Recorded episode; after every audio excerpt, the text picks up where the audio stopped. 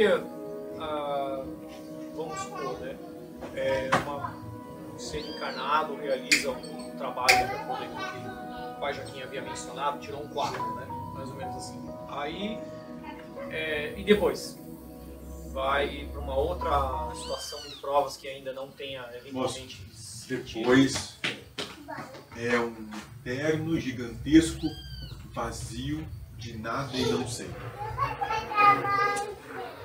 Se atente ao agora.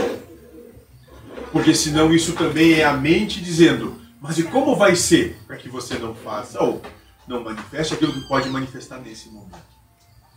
É um subterfúgio usado, proposto, que de modo geral pegam, acatam, para que deixem de olhar o momento presente, onde estão, o universo em que vivem, em que se manifestam.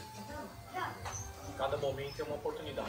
Cada momento é uma manifestação única do universo.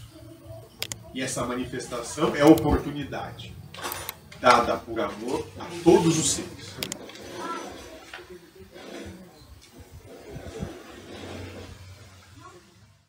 Enquanto todas as religiões brindam a existência de um local diferente desse planeta para que se alcance a vida espiritual e, portanto, preparam o ser humano para ir para lá, a doutrina espiritualista ecumênica ensina o espírito a já viver em um mundo espiritual dentro da matéria física